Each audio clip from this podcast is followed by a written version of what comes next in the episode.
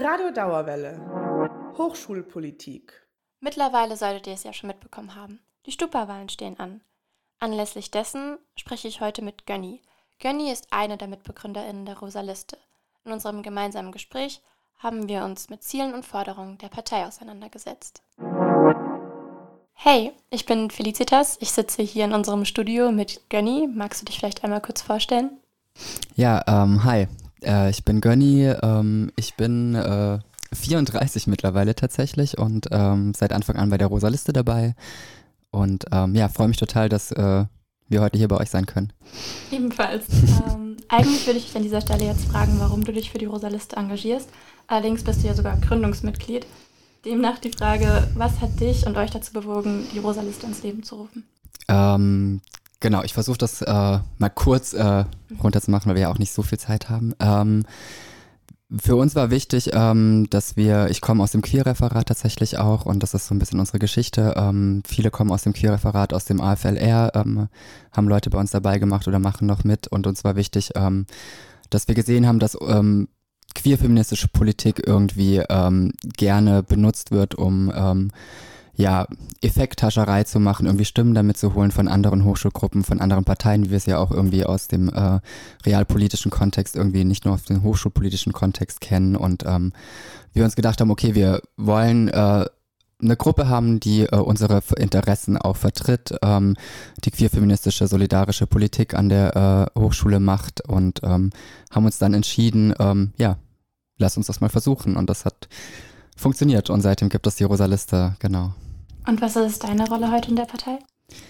Ähm, meine Rolle ist tatsächlich, ähm, wir haben in dem Hinsicht nicht irgendwie verschiedene Rollen. Wir machen alle so ein bisschen, wir gucken, wie sind unsere Kapazitäten, wer kann was übernehmen. Ähm, bei mir ist es tatsächlich so, dass ich, dadurch, dass ich die Älteste bin und die, die am längsten dabei ist, so ein bisschen diesen Wissensvorsprung habe, ähm, was wir immer auch versuchen, so abzubauen, die Hürden, dass das Wissen nicht immer bei einer Person liegt. Ähm, und ähm, zu versuchen, das äh, weiterzugeben, was ich hier an der Uni bisher und auch an den äh, Stupa-Sitzungen äh, teilgenommen habe, dass dieses Wissen nicht verloren geht und auch in die anderen praktisch, wie funktioniert Hochschulpolitik, äh, weitergegeben wird. Aber sonst haben wir eigentlich keine festen Gruppen. Die einen machen mal Design, die anderen organisieren Termine, die nächsten organisieren Wahlstände, die anderen machen Interviews. Also wir haben keine, wir versuchen das so hierarchielos wie möglich zu machen. Natürlich hat man irgendwie Hierarchien, aber ähm, ansonsten sind wir alle auf einer gleichen Position, würde ich sagen. Eine eurer zentralen Forderungen war in den letzten Jahren ja immer wieder die Möglichkeit,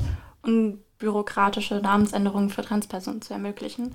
Ich gehe davon aus, dass ganz viele ZuhörerInnen gar nicht wirklich mit dem Thema vertraut sind. Mhm. Deswegen wollte ich dich vielleicht bitten, kurz mal den Status quo darzulegen, beziehungsweise die Problematik zu erklären und was ihr für Schritte in die Wege geleitet habt, um das zu ändern.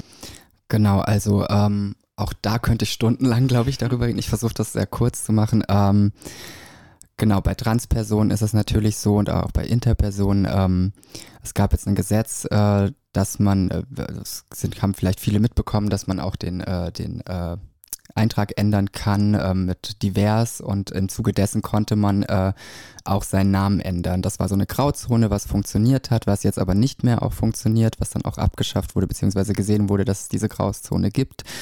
Und ähm, Transpersonen müssen, um ihren Namen äh, ändern zu können, ähm, ganz viele äh, menschenunwürdige ähm, Begutachtungen machen lassen, juristische, ärztliche, auch das ist sehr lange ähm, und äh, kostet sehr viel Geld und ähm, das braucht man alles an der Universität nicht. Die Universität unterliegt nicht diesen bürokratischen Schritten, die man jetzt zum Beispiel äh, machen müsste, um seinen Pass zu ändern. Ähm, und ähm, deshalb fordern wir diese unbürokratische Namensänderung. Und ähm, an der Uni ist es so, dass man mit dem Dad-Namen zum Beispiel angesprochen mhm. wird. Wenn ich mich als Transperson in eine, die noch nicht diese ganzen Schritte gegangen ist, ähm, in eine Uni setze, dann werde ich mich mit, mit meinem Dad-Name angesprochen, was natürlich nicht geht, was menschenverachtend ist, was immer wieder Traumata hervorruft. Und ähm, da fordern wir natürlich äh, schon lange, dass das eben an der Uni, die diese Möglichkeit hat, einfach zu sagen, wie in Darmstadt zum Beispiel, dafür fülle ich ein Formular aus,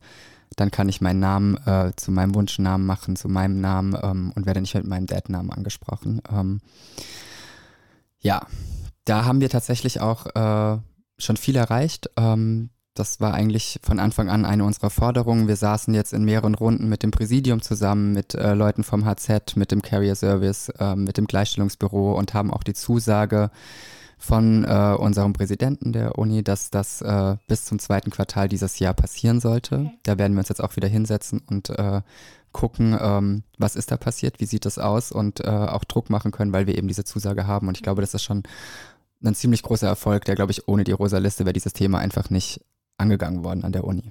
Ein weiteres Anliegen, was Sie in der Vergangenheit immer wieder vorgebracht habt, ist die Schaffung und der Ausbau von Unterstützungsstrukturen und Schutzräumen, besonders auch auf dem Campus Riedberg.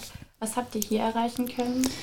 Ähm, das ist tatsächlich ein Punkt, an dem wir gerade noch ein bisschen stagnieren, ähm, weil wir auch äh, versucht haben, die Gleichstellungsbeauftragten auf dem Campus Riedberg mit einzubeziehen von allen Fachbereichen da stoßen wir leider so ein bisschen auf Widerstand, ähm, weil es auch immer heißt, okay, warum brauchen wir so einen Raum? Ähm, warum brauchen wir überhaupt so Räume? Und ähm, ich glaube, das ist wichtig, äh, auch zu sagen, dass äh, gerade die Uni kein diskriminierungsfreier Ort ist äh, für jegliche marginalisierte Gruppen und auch kein rassismusfreier Ort ist.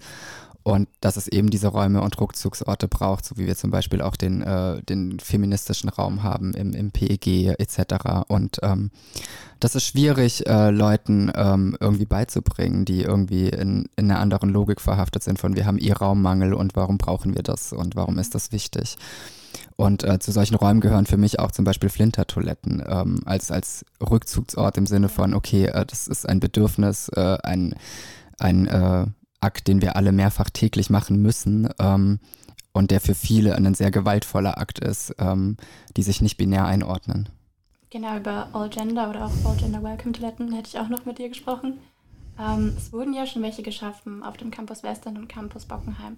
Reicht euch das und warum ist das Thema euch überhaupt so wichtig? Ähm, genau, das reicht uns natürlich nicht. Also es wird auch immer darauf hingewiesen vom Präsidium, das ist ihre Ausrede. Wir haben ja schon solche Räume, man muss sich vorstellen, die Räume, auf die das Präsidium dabei rekurriert ist, im siebten Stock im äh, im IG Farben-Gebäude, okay. ähm, von, ähm, die auch nicht mal von der Uni gemacht wurde, sondern von äh, TFM, von dem Fachbereich selbst. Okay. Und äh, die Toiletten im äh, Gleichstellungsbüro, ähm, darauf bezieht sich die Uni auch immer, das Gleichstellungsbüro ist nicht mal auf dem Campus Western, das ist direkt an der Holzhausenstraße. Mhm. Das heißt, äh, unser Präsident und das Präsidium erwartet von uns, dass wenn wir im HZ sitzen oder im Seminarraum und aufs Klo müssen, dann laufen wir mal schnell zum IG Farbengebäude und gehen dort in den siebten Stock, um aufs Klo zu gehen. Das ähm, haben wir den Präsidenten und den anderen Leuten auch schon mal vorgeschlagen, können sie doch gerne selber mal machen, wenn sie aufs Klo müssen. Ähm, deshalb ist es wichtig, dass wir mehrere von diesen Toiletten brauchen. Ähm, und unser Ziel ist es auch gar nicht irgendwie alle Toiletten. Natürlich ist das meine Utopie, dass wir irgendwann mal keine Geschlechterbinaritäten Toiletten mehr haben und dass das alles keine Rolle mehr spielt. Aber das ist nicht das Ziel, dass wir das von heute auf morgen irgendwie haben wollen. Für uns ist wichtig, ähm, es gibt Menschen, Interpersonen, Transpersonen, wer auch immer sich wie labelt ähm, oder identifiziert oder fühlt, ähm, die auf solchen Toiletten, die nur binär funktionieren, extreme Gewalterfahrungen machen, ähm, Diskriminierungserfahrungen machen. Ähm, ich kenne Transpersonen, ähm, die meiden es, auf dem Universitätsgelände aufs Klo zu gehen, ähm, die wirklich kaum was trinken, die im Sommer dehydrieren, weil sie Angst haben, auf eine Toilette gehen zu müssen. Und es ist ein einfacher Weg, das wir haben so viele Toiletten auf die, wir haben sie, glaube ich, mal gezählt, das sind, ich weiß nicht, wie viele hunderte Toiletten, äh, allein im PEG. Ähm, und es kostet wirklich niemandem was, irgendwie dort äh, Flinterräume anzubieten oder diese Toiletten umzulabeln und man verliert auch nichts davon. Deshalb ist es ein, wichtiger Punkt für uns, dass wir, ähm, da werden wir auch dranbleiben, das durchsetzen. Eine ganz plumpe Frage, die euch vermutlich aber trotzdem immer mal wieder gestellt wird. Wenn ich mich jetzt überhaupt nicht für queer-feministische Themen interessieren würde, sollte und könnte ich euch dann trotzdem wählen und wofür?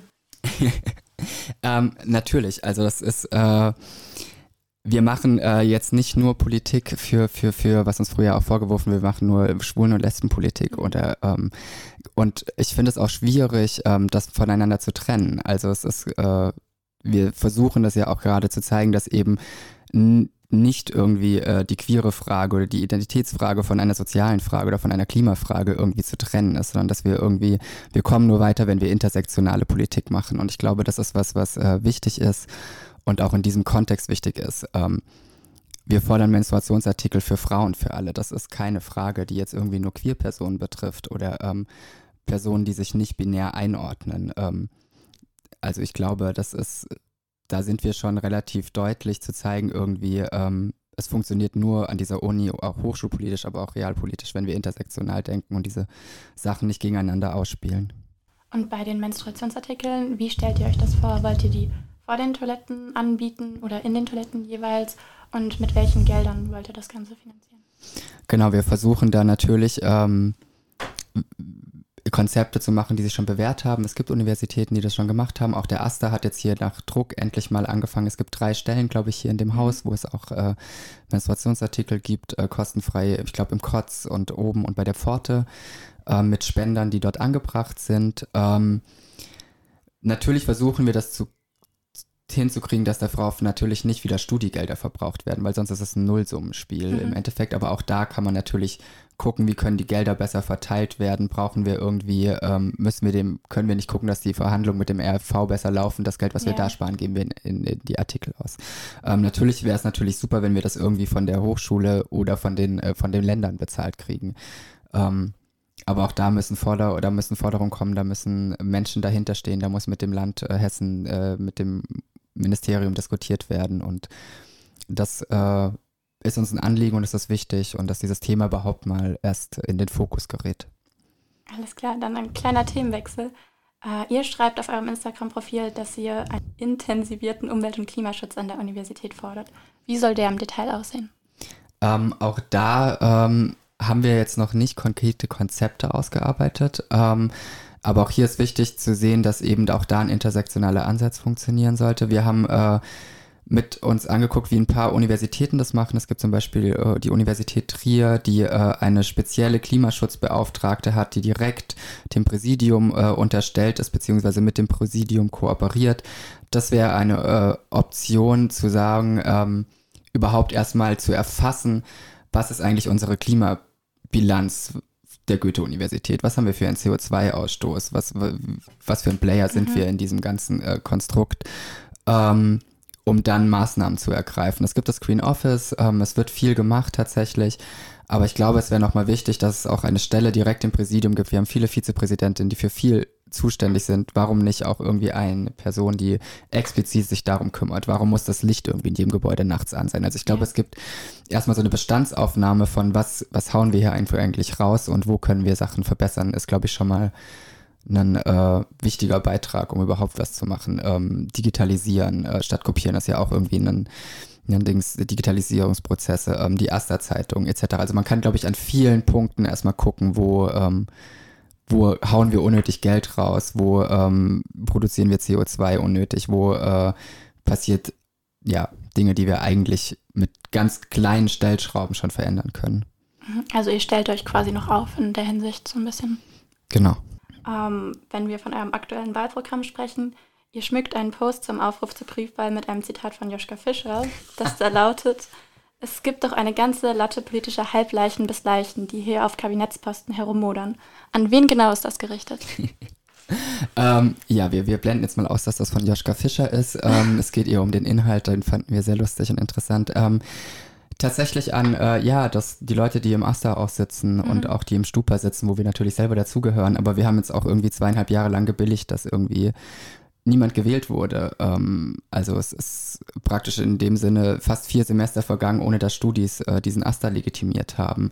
Was natürlich auch eine Frage ist, äh, wie kann sowas politisch funktionieren? Äh, darf sowas politisch funktionieren? Ähm, was wir als Rosaliste auch bemängelt haben, wo wir auch gesagt haben, jetzt wird diese Wahl schon wieder verschoben und dann wählen wir wieder in einem halben Jahr. Warum sitzen hier jetzt Leute, die seit zweieinhalb Jahren von keiner einzigen Stelle, von keinem einzigen Studi irgendwie legitimiert sind, irgendwas zu machen und handeln ja doch mit sehr viel Geld hier äh, an der mhm. Uni auch rum. Ähm, und ähm, oder es passiert vieles auch nichts. Also zum Beispiel, wir haben in unserem ersten Jahr die Forderung gehabt, äh, auch einen Antrag im Stupa gemacht, dass die erste Zeitung doch digitalisiert werden sollte. Ähm, da wurde uns zugestimmt inhaltlich. Äh, er wurde mehrheitlich abgelehnt mit einem grünen Aster. Ähm, okay. Und uns wurde gesagt, ähm, es wird ein Konzept erarbeitet zur Digitalisierung. Ähm, das kriegen wir in vier Monaten vorgelegt. Es sind zweieinhalb Jahre vergangen. Wir ja. haben als Rosaliste immer noch kein Konzept dazu gesehen. Ähm, der Semesterbeitrag wird seit 20 Jahren gefordert, irgendwie äh, soll sinken. Es sitzen irgendwie die Jusos drin, die das fordern. Ähm, auf jedem Plakat jedes Jahr ähm, sitzen jedes Jahr am Aster, es passiert nichts. Also das, das war natürlich so ein bisschen eine Spitze schon in die Richtung der Etablierten, die da seit langem sitzen und die Sachen fordern und fordern, aber nichts passiert tatsächlich so. Okay, dann sind wir auch schon fast am Ende und ich würde dich abschließend nur noch fragen oder bitten, einmal kurz eure Ziele zusammenzufassen in ein paar Sätzen. Ähm, ich glaube, unsere Ziele ist zum einen, äh, dass wir den Studis, aber auch der, der Hochschulleitung ähm, zeigen können und wichtig machen können, dass eben auch die Uni kein diskriminierungsfreier, rassismusfreier Ort ist, ähm, dass diese Strukturen existieren, dass wir diese sichtbar machen müssen, um sie bekämpfen zu können und angehen zu können. Ich glaube, das ist wichtig, ähm, dass wir das machen. Ähm, und gleichzeitig natürlich auch äh, eben unsere Forderung umzusetzen, dass wir dort auch dranbleiben, ähm, immer wieder in den Kontakt treten mit den Leuten im, im Uni-Präsidium, äh, dass wir es aber auch wieder schaffen, irgendwie auch die Studierendenschaft wieder politisch zu machen. Ähm, das wäre für mich und für uns, glaube ich, ein wichtiges äh, Anliegen, unabhängig welcher Fraktion und welcher Hochschulgruppe wir angehören. Es ist, glaube ich, sehr wichtig, dass wir darauf achten, äh, ja, dass das kein Ort wird, der einfach mal kurz zur Schule 2.0 wird und wir gehen da mal kurz durch, sondern wirklich auch äh, ein politischer Ort bleibt, ein, ein wissenschaftlicher Ort bleibt, dass Wissenschaft äh, weiter, ähm, ja, funktionieren kann. Und ich glaube, das haben wir jetzt in der Corona-Pandemie auch gesehen, wie wichtig das ist, dass wir einfach äh, diese Orte haben. Alles klar, dann vielen Dank dir und dir noch einen schönen Abend. Ja, danke dir und äh, danke, dass wir hier sein durften. Das war also mein Gespräch mit Gönny. Ich fand es sehr aufschlussreich und habe viel über die Rosa Liste und was hinter ihren bunten Plakaten steckt lernen können. Falls ihr Lust habt, euch noch tiefergehend mit der Partei und ihrem Programm zu beschäftigen, dann findet ihr den Link zu allen Socials auch in der Folgenbeschreibung. Abschließend bleibt damit eigentlich nur noch eines zu sagen. Geht wählen, egal für wen, und macht von eurer Stimme Gebrauch. Mein Name ist Felicitas und ich hoffe, ihr schaltet auch nächstes Mal wieder ein.